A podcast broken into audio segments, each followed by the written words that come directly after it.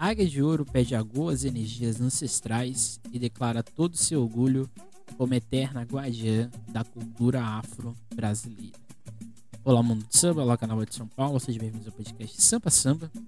Hoje nós vamos dar sequência à nossa série Próximo Carnaval, série essa que analisa de maneira um pouco mais crítica e analítica os enredos das escolas de samba do grupo especial Acesso 1 e Acesso 2 do Carnaval de São Paulo. Claramente, quando a sinopse nos é oferecida, já fica aqui esse pedido às escolas, né?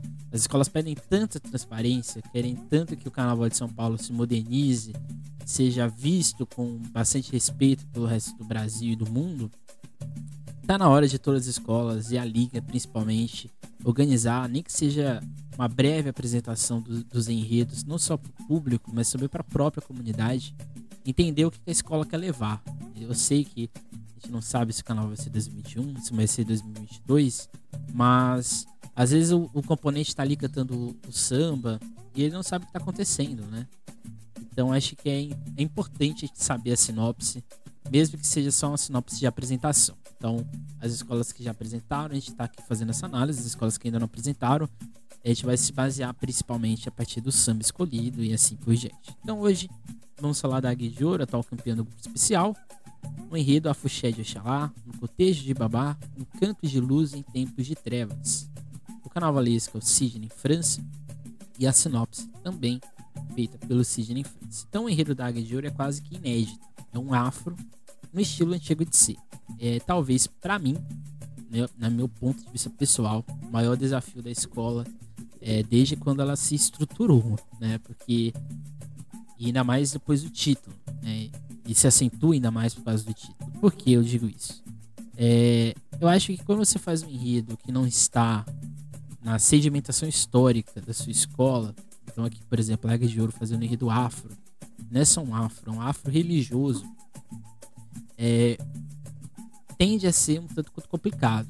Eu cito aqui um exemplo muito, muito claro da Tucuruvi. A Tucuruvi foi vice-campeã em 2011.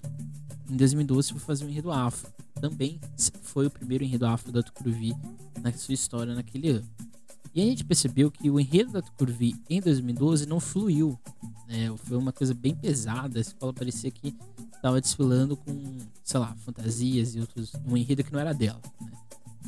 Eu, eu, meu grande temor nesse enredo da Águia de Ouro é exatamente esse. Eu acho que não sei qual vai ser a visão da Águia de Ouro sobre esse afro e, e o quanto seu componente é, estará, vamos dizer assim, comprometido para essa, essa busca, né, de contar o enredo. Mas a grande, a cereja do bolo, acho que desse enredo para aquele enredo da Tucuruvi, e aqui falando, traçando um quadro comparativo, é que eu acho que nesse enredo da Águia de Ouro, o carnavalesco, que é o Sidney França, é especialista nesse tipo de temática. Essa temática de uma análise é, de um assunto e tratar esse assunto da forma mais, dizer assim, é, ampla possível. Né? Foi assim com Nossa Senhora Aparecida, foi assim com Jorge Amado, foi assim com vários, Marília Pera, por exemplo.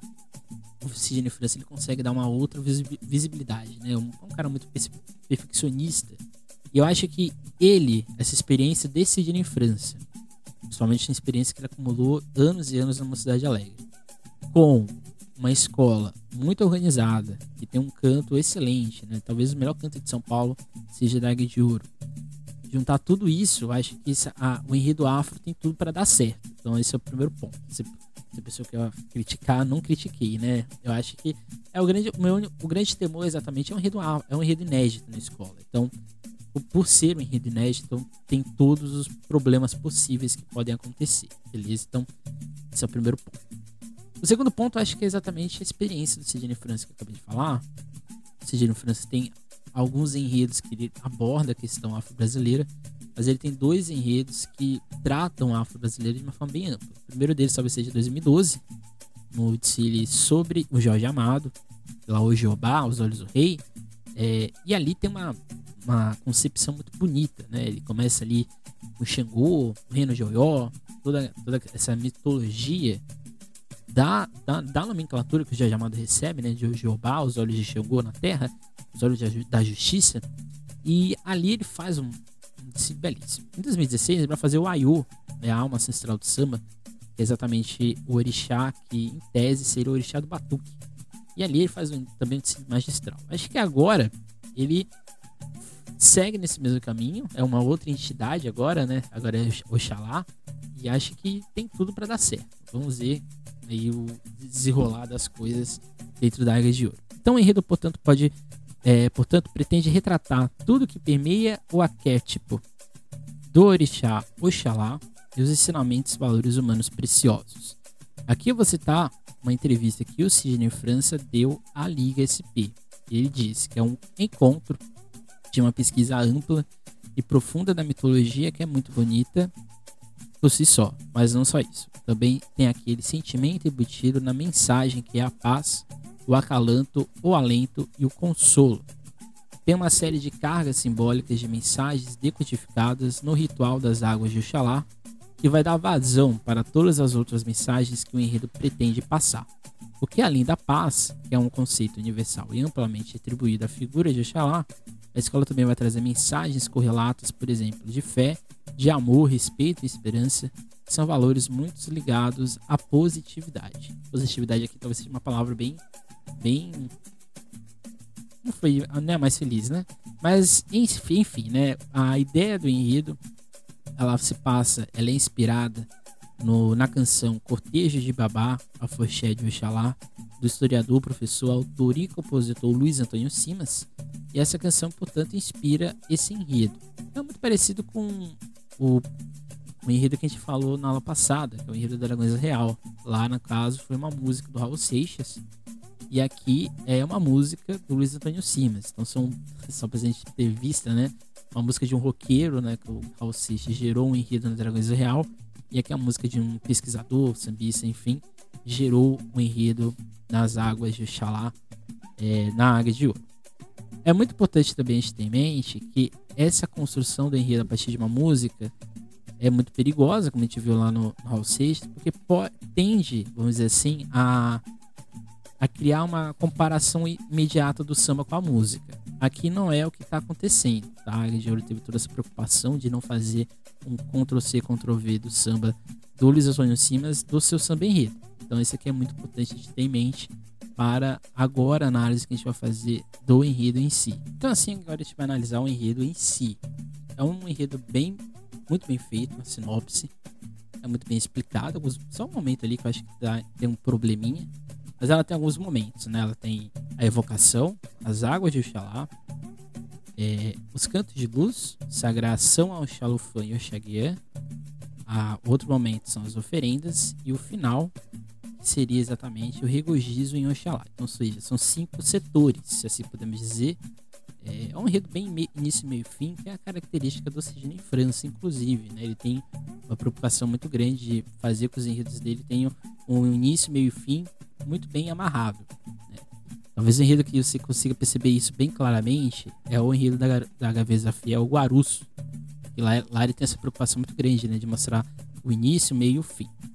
Então a invocação o enredo se estreita com a condição humana do tempo presente, ou seja, as diversas ações que colocam os caminhos da humanidade sem rumo, num destino incerto e sombrio. É interessante, pois o enredo não se direciona para a concepção do tempo pandêmico, mas as realidades que nos afligem quanto sociedade. Sidney Franz, inclusive, nessa entrevista que ele faz à Liga SP, ele tem essa preocupação de, de exatamente falar que a preocupação dele com o enredo não é exatamente refletir a pandemia, mas sim refletir a humanidade como um todo. Então não é um enredo que fala né, do, do tempo que a gente está vivendo, mas ele tem a preocupação de ampliar essa análise. Acho que nisso ele acerta e acerta muito bem. Agora, dentro da ideia do enredo, o fio condutor são sete iaôs que pedem clemência ao Pai Maior para abençoar e dar novos rumos à sociedade. E, assim, e aqui citando a sinopse da escola, num gesto de amor e proteção, Oxalá, unindo Orum e o emanando intensa luz, baixa em terra, baixe três vezes, é, seu apacharô, e a escola completa, ouçam a voz da energia ancestral emanada no ritual das águas de Oxalá e conhecerão um intenso canto de luz. Então esse início, essa evocação, são essas sete Iaôs, que são as iniciadas no candomblé. Então aqui a gente já tem uma visão muito clara que a gente está dentro do candomblé, a gente não está em outra, outra análise, a gente está nesse direcionamento desse é, orixá, que é o Oxalá. E essa ideia é exatamente da ligação. No livro do Reginaldo Prende, Mitologias dos Orixás, existe uma passagem no, no livro que fala exatamente da separação da terra, do, no caso né, de Orum e Aê, que Oxalá faz, que é exatamente, para quem tem o um livro, né, inclusive, cadê? Tô achando aqui. A página 514 ele tem um conto chamado O Batalasse para o Céu da Terra. E nesse conto tá bem, tá bem explícito, explícito exatamente que Oxalá faz essa separação devido a todos os problemas que ocorrem, principalmente é, no fato né, de como a humanidade, nesse caso, é, não consegue criar ou, vamos dizer assim, se manter enquanto sociedade nesse mundo caótico que a gente vive. Então, assiste, essas sete, essas sete Yaôs faz exatamente esse pedido de proteção ao Oxalá. E nesse pedido de proteção ao Oxalá, a gente tem toda essa ideia da ancestralidade.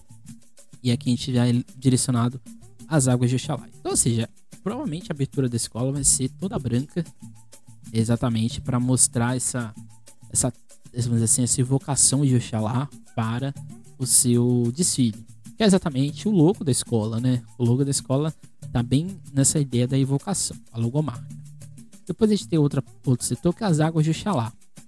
Nesse setor, o carnavalesco se inspira é, não exatamente nesse conto, porque na referência bibliográfica que ele coloca, esse trecho ele está direcionado, no caso, é, ao livro Candomblé A Panela do Segredo, de Pai Cido de Oxum, com a colaboração de Rodney William Eugênio. Então, ou seja, ele está bastante inspirado nessa obra. Mas existe exatamente a mitologia dos orixás do Reginaldo Prende, que dentro do conto, o Xalufã é banhado com águas frescas, com água fresca e limpa ao sair da prisão.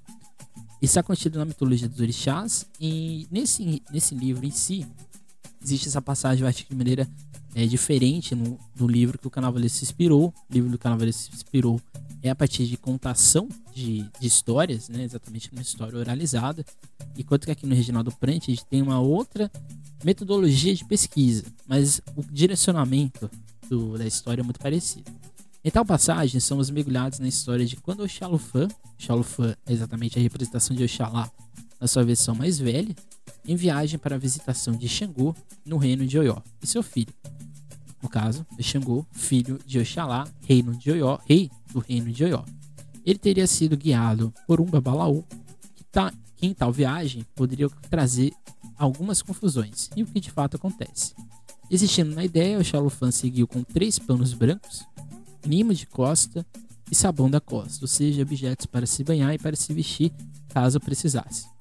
No caminho, o Xalufã encontra Exu três vezes, e nessa história toda, o orixá que abre os caminhos sujou o grande pai com azeite de dendê, carvão e outras substâncias, é, já que nessa oferta de ajuda, Exu derrubou várias vezes tais produtos, no caso, em Oxalá.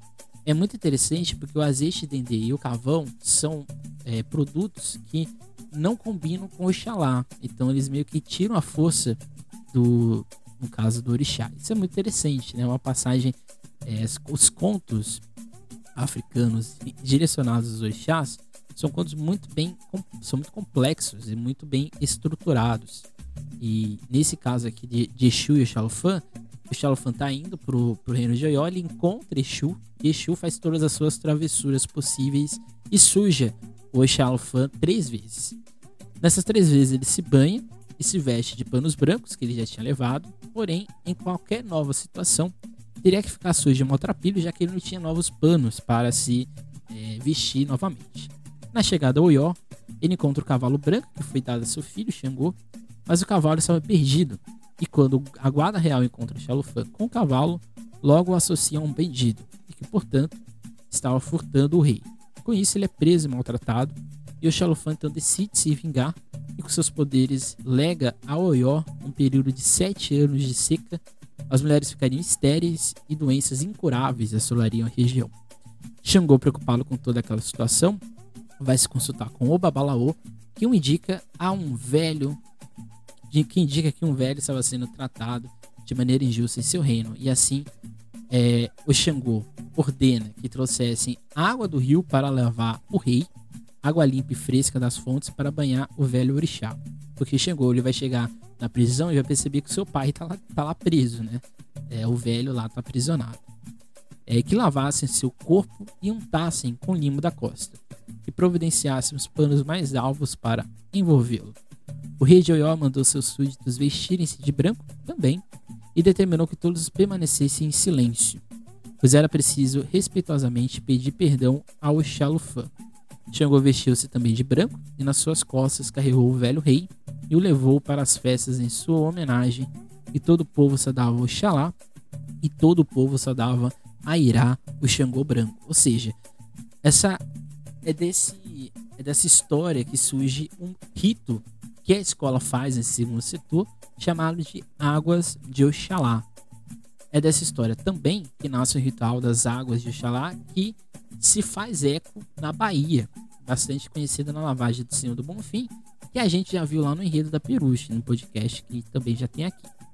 O enredo então se direciona para esse fato, se utilizando do ritual como meio para curar aquelas enfermidades que no início do enredo se apresentavam. E aqui citando a escola, Cumprindo o ritual consagrado e usual referência, é concedida aos sete filhos do grande orixá a dádiva de ouvir, conhecer e propagar o entoado canto de luz, dedicado à consagração às duas principais qualidades de Oxalá, Oxalufã e Oxaguiã, que trará alento aos mortais sedentos de amor, respeito e esperança. Eis o único caminho para a conquista da paz profunda e verdadeira. Então, ou seja, a escola evoca Oxalá traz ele para a Terra, nessa ligação do Orum Aie, e um orixá poderoso. Dentro disso, a escola apresenta, é como se, assim, a coisa, ela, ela evocasse Oxalá, e nesse, nesse preâmbulo houvesse um flashback. E esse flashback é exatamente a história das águas de Oxalá que a escola vai contar. Então, ou seja, vocês percebem que não é um enredo autobiográfico de orixá, que é muito comum às vezes no carnaval, né? Você pega o orixá, você faz né, todas as ligações possíveis dele, mas no final você não fala de nada, né? Você não tenta contar uma história. Aqui a escola está tentando contar uma história desse Oxalá, beleza? Então essa ideia das águas de Oxalá é exatamente para explicar que é trazer Oxalá para a Terra, no caso pelas sete, pelas sete Yaôs que a escola conta no seu enredo, seria uma forma de, pelas águas de Oxalá, purificar a terra e, quem sabe, gerar um novo caminho para a humanidade. E assim a gente chega no terceiro momento da sinopse, que é o canto de luz, sagração ao Xalufã e ao Xaguiã. E aqui somos levados às outras duas faces de Oxalá, e isso é importante, já que Oxalá não tem uma demanda específica, como alguns orixás possuem. Então a gente tem, por exemplo, às vezes que o Xangô, orixá da justiça, a gente tem Oxum, orixá da beleza, do ouro. Oxalá não tem essa demanda específica. Né? Ele é um orixá meio que polivalente. Por ele ser o grande criador da terra, por ele ser um, uma espécie de. Ele é, ele é sincretizado, dependendo da situação, com Jesus, seja ele menino, ele seja mais velho, né? Por, por exemplo, Senhor do Bonfim. Mas nesse caso, aqui, o Oxalá nesse canto de luz, ele exatamente não tem uma demanda específica. E ele se divide em dois, né, dependendo da sua representação, com Xalufan e o Xaguia. Sua vital importância se encontra na ligação do passado e do futuro contidos no presente. E aqui citando José Antônio Santana, ele aponta que o Xalá, porém, é o que traz consigo a memória de outros tempos, as soluções já encontradas no passado para casos semelhantes, merecendo, portanto, o respeito de toda de todos numa sociedade que cultuava ativamente seus ancestrais, ele representa o conhecimento empírico neste caso, colocado acima do conhecimento especializado que cada orixá possui. O seria aquele que defende, e aqui citando a sinopse da escola, o respeito, pois carrega consigo a contradição básica de todo ser, ser igual na essência, mas diferente na aparência. Superar essa guerra e viver em comunhão é o grande desafio deste orixá e que se aproxima da lógica de jovem e guerreiro. Então, Oxaguian é essa representação altiva de Oxalá. É um Oxalá que contesta um pouco mais, então, portanto, ele está mais preparado para exatamente guerrear ou tentar buscar novas possibilidades. Diferente de Oxalufã, aqui citando de novo a sinopse da escola, que é dono da sabedoria ancestral, haja visto que recebeu a missão de criar não somente o universo, como todos os seres, todas as coisas que existiram no mundo. Para que cumprisse sua missão, foi dotado de duas poderosas forças, o poder da perpetuação e o poder da realização. Então isso é muito interessante que Oxalá, existe Oxalá, que seria o Oxalá do tempo presente, assim podemos dizer, e existem duas visões de Oxalá, que é essa do Oxaguian e essa visão do Oxalufã. Esse aqui acho que é o mais, é, talvez o mais complexo para quem está no Sambódromo de entender no dia do Dicine, porque se não tiver muito bem explicado, pode dar um probleminha ali na hora da interpretação. No candomblé apresentam-se duas maneiras né, diferentes, exatamente, do Oxalá. Então, um moço, chamado Oxaguian, e o velho, chamado Xalufã. O símbolo do primeiro é uma espada e do segundo é uma espécie de cajado mental chamado de Opachorô, que é exatamente toda vez que a gente vê o, o Oxalá com um cajado, então essa visão, é, vamos dizer assim, mais velha dele. Quando a gente vê um Oxalá uma espada, então essa visão mais nova dele. A cor de Oxaguian é o branco, levemente mesclado de azul, e de Oxalufã é somente branco do Oxalá mais velho, Oxalufã. A tendência se traduz em ranzinza e intolerância, enquanto no Oxalá novo temos um certo furor pelo debate pela argumentação. Isso é muito interessante porque são duas faces de um mesmo orixá. Isso é muito comum no candomblé. Mas aqui no caso de Oxalá, esse canto de luz em sagração ao Oxalufã e Oxaguian nos preenche de esperança. E aqui no trecho da sinopse da escola esperança de misericórdia, esperança de bênçãos de Oxalá, esperança por dias de paz e esperança. Então, de novo, a escola evoca Oxalá, Oxalá chega à terra, é apresentado para nós as águas de Oxalá, esse, esse momento de purificação, e a gente pega nessas duas vertentes de Oxalá, a nova e a velha, todas as possibilidades e todas as esperanças que nós desejamos ter nesse momento que a gente, vamos dizer assim, espera de renovação. Então a gente evoca essas duas entidades, que é a mesma pessoa, e agora a gente segue para o quarto momento, que são as oferendas. Então, após pedir clemência ao Oxalá, de pedir sua bênção e reverência nas águas, e de mostrar suas duas faces inseridas na memória, a escola nos apresenta as oferendas ao Pai Maior. Como a sinopse aponta, e aqui o narrador é o próprio Oxalá, somos colocados nas oferendas ao Pai Maior, porém, dentro dessa sinopse, essa parte ficou bastante completa. Aqui eu tenho que falar, porque para mim ficou incompleta. Ou pelo menos poderia ter uma melhor explicação no corpo do texto sobre tais oferendas dadas em louvor ao Xalá. Então a escola cita, por exemplo, só isso: Muitebó, Acaçá, Igbim e Nhame Pelado. E só. Então acho que essa parte ficou muito mal feita. Assim, me desculpe a sinceridade, mas ficou muito mal feito. Acho que poderia. Eu, eu entendo que aqui é uma sinopse que é, é ofertada apenas para inspiração para os compositores, que tem uma reunião com o carnavalesco, mas para a gente que é público, que a gente não vai fazer o samba, a gente vai apenas assistir o desfile, fica muito incompleto você não citar o que são estes é, é, essas oferendas. Na parte de referência, na parte de glossário que tem na sinopse, também não explica muita coisa. Diz só que é um milho, oferenda ao Xalá. No caso do, do Igbim, também não explica muita coisa. E no Yami também não explica muita coisa. Então aqui eu vou explicar para vocês o que seria isso. O milho branco exatamente é um dos, dos principais oferendas ao Xalá. Ele pode ser ofertado na ideia de canjica branca. É, e assim você coloca é, essa canjica cozida é, dentro de uma tigela de louça branca, cobrir com algodão, folhas de saião ou claras em neve, podendo colocar um cacho de uva branca para cima de tudo, regar com mel. Existe o acassé, o acaçá, que é uma, é, que é uma, é um, é um, uma comida que é feita com farinha de milho branca, com angu ou mingau. Isso você deixa esfriar um pouco e você faz bolos com este milho, com essa farinha de milho. Em algumas casas se põe as colheradas em folhas de bananeira, passada ao fogo e enrola-se, né? E serve-se depois de frio. O Igbim, ou caramujo, é um dos principais símbolos de Oxalá.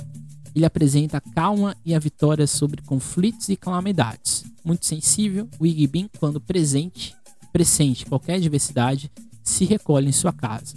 Da mesma forma, as pessoas de Oxalá têm um adágio relacionado ao perigo, é melhor ou ficar no Igbim.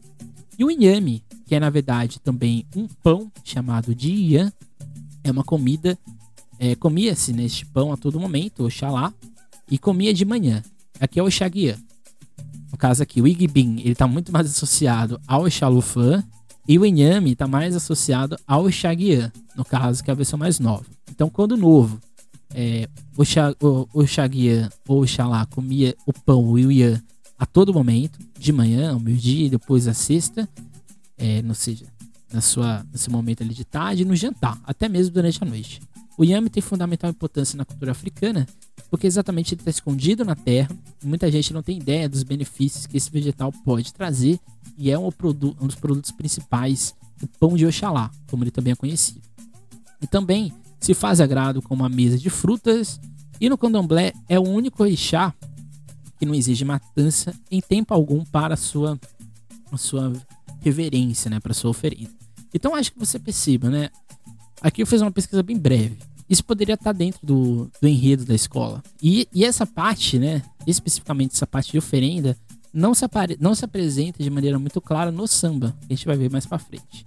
E o final é o em Oxalá, e aqui eu vou citar a sinopse da escola. Oxalá, altivo e orgulhoso dos sete Iaôs, evocadores do canto de luz, convoca um xirê dos orixás para reunir as forças do Orum e decretar o fim dos dias sombrios.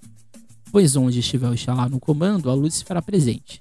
A luz se propaga pelo ar, elemento do seu domínio, o ar que nos sustenta no chamado sopro da vida, Xeuê Babá. Então, seja, o final exatamente é, Oxalá ele foi, ele foi invocado, ele foi, vamos dizer assim, lavado, né? Foi feita uma purificação nossa a partir dele.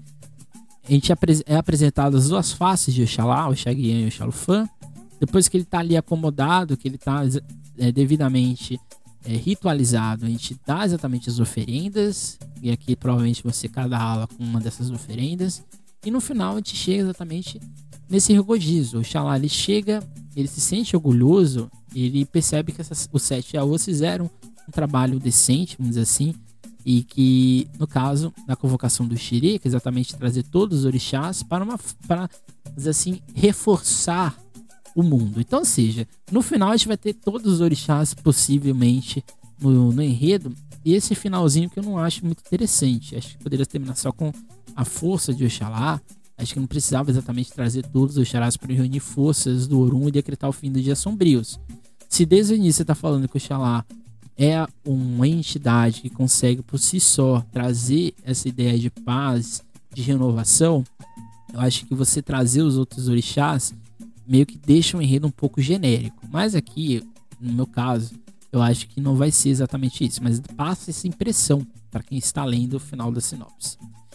Então essa sinopse vai gerar um samba, que é uma junção, cujos autores são Dominguinhos Estácio, Jorginho Moreira, João Perigo, Lico Monteiro, Leandro Tomás, Thelma Augusto, Lucas Valentim, JP, Lança, Rafa Berê, Araquém, o Araken, não sei, Araken, Kaoma, Solano, Solano Laranjo, Serginho Rocco, Rosali Almada Cavalho, Lequinho, Júnior Fionda, Dedé, Rafael Santos, Chocolate, W Correia, Vieira e Rafa Machado. É muita gente. Né? Junção, o samba hoje em dia já tem várias pessoas, né? Aí você junta, faz junção, ficam milhares, né? Eu, particularmente, não me acostumei com esse samba. Acho que é, é o primeiro ponto, acho. Acho que o samba do Dominguinhos Estácio, ele por si só já conseguiria explicar esse enredo de uma maneira maestral. Mas a escola preferiu exatamente fazer essa junção. É, existe uma equidade, se podemos dizer, tem mais trechos da obra do, do Dominguinhos do que na obra que ficou na segunda colocação. Mas há uma equidade no, nos trechos. Então, o primeiro refrão é um refrão muito potente, né? Epa babaxo, epa babá, vai ter xiri até o dia clarear, e safoché, água de ouro, águas de ouro lava a alma nas águas de Oxalá. Esse refrão dá a impressão que já ouvi em algum momento em algum samba em São Paulo. Não sei se foi na Mancha Verde, não sei onde foi. Mas dá a entender que. Ah, não sei se é por causa da melodia, não sei se é por causa da junção das palavras, mas é a impressão que eu já ouvi isso em algum momento. Mas é um, explica aqui exatamente a proposta do enredo, né? A trazer esse orixá para a terra, exatamente para uma purificação nessa festança, né? nesse rito das águas de Oxalá. A gente tem o, a apresentação do, da, da primeira parte, né? Bateu forte, o pai chorou e a terra tremeu, o mundo se modificou. Clemência e paz aos filhos teus clamavam sete Iaús. Então aqui a gente tem a criação, né? O, o Xalá, no seu momento, vamos dizer assim, de fúria, bate o chorou na terra, a terra treme, o mundo se modifica. E aqui é exatamente a criação do mundo. É, não sei se é exatamente isso que o Sidney Francis quer, mo quer mostrar, mas no que tem, né, na, na literatura de Oxalá, exatamente esse é o momento que ele cria o mundo, né, que ele baixa o Pachorô na, na terra, ele inclusive traz a, a galinha de Angola e faz toda a modificação do mundo. E aí, exatamente a pedido de clemência e paz aos filhos teus, clamavam sete aos, levando o canto de axé, axé. Cabeça feita na fé, meu Pai nos dê proteção na escuridão, a luz, a tua luz. E aqui é exatamente aquela apresentação da evocação de, Oxa, de Oxalá. É exatamente trazer ele à terra, nessa vinda dele, um momento de renovação. Depois a gente tem um trecho bem pequenininho, o horizonte veste branco para amenizar a dor, lavar o engano que sofreu o Criador. É, essas três linhas explicam aquela parte das águas de Oxalá que é, vamos dizer assim, essencial dentro do enredo. Então eu não entendo porque essa parte não foi mais bem explorada. E aí eu já não sei, né? Mas enfim, o criador, na gira do Ilê, no toque do Alabê, o Xalufã babá. O Xaguian é luta e guerra, ar que espalha o fogo, chuva que molha a terra. E aqui é exatamente aquela parte né, da apresentação de Oxalufã e Oxaguian que está aqui nesse segundo refrão. Aí depois tem uma parte chamada Auerê, Auerê, Auerê, aos donos do saber, derrame seu amor glorioso protetor. Aue, auerê, auerê, menino, respeito a GT, quem semeia tolerância perde a paz no coração. Eu vou ser bem sincero, essa parte aqui eu não consigo entender porque tá no samba. Talvez tenha alguma explicação. E aquilo que eu sempre falo, né? Quando a escola faz junção, acho que a escola tem que explicar porque teve a junção, tem que explicar porque tal trecho foi selecionado e outro não foi selecionado. Porque, de novo, se a gente pede transparência no carnaval, a gente tem que mostrar a transparência desde o início. E eu queria saber porque isso aqui tá, no, tá aqui nessa parte. Se você é da escola, eu queria também entender isso aqui, né? Auerê, auerê, aos donos do saber, derrame seu clamor, derrame seu amor glorioso protetor, auerê, auerê, menino, a respeito a GT, quem semeia tolerância pede a paz do coração. Aqui exatamente é uma referência ainda ao Xaguian e ao Xalufã, que ele fala exatamente ao dono do saber e ao menino, que são as duas versões, vamos dizer assim, a jovem e a velha de Oxalá. Mas acho que essa parte meio que quebra o samba. A gente tá cantando ali todo empolgado esse início, depois tem isso e depois o final. Senhor, em tua honra, tudo se faz lento. E aqui é a alusão ao Igbim, né, ao caramujo.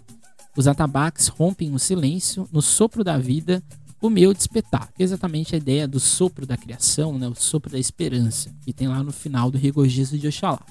Luz que atravessa o Orum, a força no clamor dos orixás, na gratidão de cada filho seu, Pompeia pede paz, exatamente aquela visão, né, de trazer os orixás para dar um novo sentido à vida, ou um novo sentido à terra. Enfim, é um samba. É, eu, eu não vou mentir, eu não consigo ser imparcial, eu não sou muito afeto ao samba. Acho que o samba, de novo, repito, acho que o samba do Domingues Estácio poderia explicar muito bem o enredo, se fosse para modificar, modificasse o samba do Domingues Estácio, mudasse algumas coisas e assim por diante. Mas eu acho que ficou um tanto quanto é, esse, esse, esse meio aqui, né, do Auerê, Auerê, acho que essa parte aqui meio que quebra o samba e eu não consigo me acostumar ainda. Eu acho que eu vou me acostumar até o final. A gente vai ter aí provavelmente um ano e alguns meses para se acostumar a esse samba. Mas é um samba bonito, é um samba que conta o enredo de uma maneira diferente, é um samba interpretativo do enredo. Ele não está contando explicitamente o que o samba tem, o, o, enredo tem. Aquilo que eu falei das oferendas, por exemplo, não tem no, aqui nessa parte. Não existe uma, uma, uma, apresentação clara dessas oferendas de Oxalá. Por exemplo, o Igbim, o Acaçá, o milho e assim por diante. Então acho que ficou meio que subtendido aqui no, no samba enredo. Ele começa muito bem, e acho que ali, né, no Epa Babá, Epa Babá, e depois até o final ali no, no segundo refrão, acho que aqui o samba é espetacular. É uma das melhores partes de samba de São Paulo. Mas eu não gosto, eu não sou muito afeto desse final. Mas eu acho que também porque a sinopse, no final, perdeu um pouco de fôlego. Mas é um enredo fantástico. É um enredo que tem tudo para dar certo na avenida. É, acho que é um enredo afro combina com o carnaval. É, é um desafio para Águia de Ouro, querendo ou não. É um enredo em, em tese que a escola nunca fez. Então é uma novidade a escola de samba, a escola, né, Águia de Ouro é uma escola muito bem preparada, é uma escola muito bem estruturada, tem uma comunidade enlouquecida pela escola, então acho que tem tudo para dar certo. É, o Sidney França é um ótimo carnavalesco, tem um desenho fantástico, uma preparação, execução e finalização de trabalho muito bem feita, então tem tudo para dar certo. O samba tem tudo para crescer também, é um samba de avenida, se podemos dizer, e eu acho que tem, vai, dar, vai dar certo, essa é a verdade. Se a Águia de Ouro vai ser é uma das favoritas ao título, não sei. Acho que a gente tem que esperar aí o que vai acontecer. Acho que a escola primeiramente venceu uma barreira que foi o título. Agora é a permanência desse título. E espero que dê certo e que tudo seja, vamos dizer assim, abençoado pelas águas de Xalá. É isso. Esse foi o podcast de hoje. Não deixe de ouvir os nossos outros podcasts. Não deixe de assistir os vídeos lá no Sambistas da Depressão. É, e não deixe de ler as crônicas carnavalescas do Carnaval Cientista também no site do Sambista da Depressão, www.sambistadadepressão.com.br. É isso, gente. Não deixe de seguir também lá nas redes sociais, Emerson Carnaval SP, onde tem fotos e outras informações mais do Carnaval de São Paulo. É isso, gente. Até mais e tchau.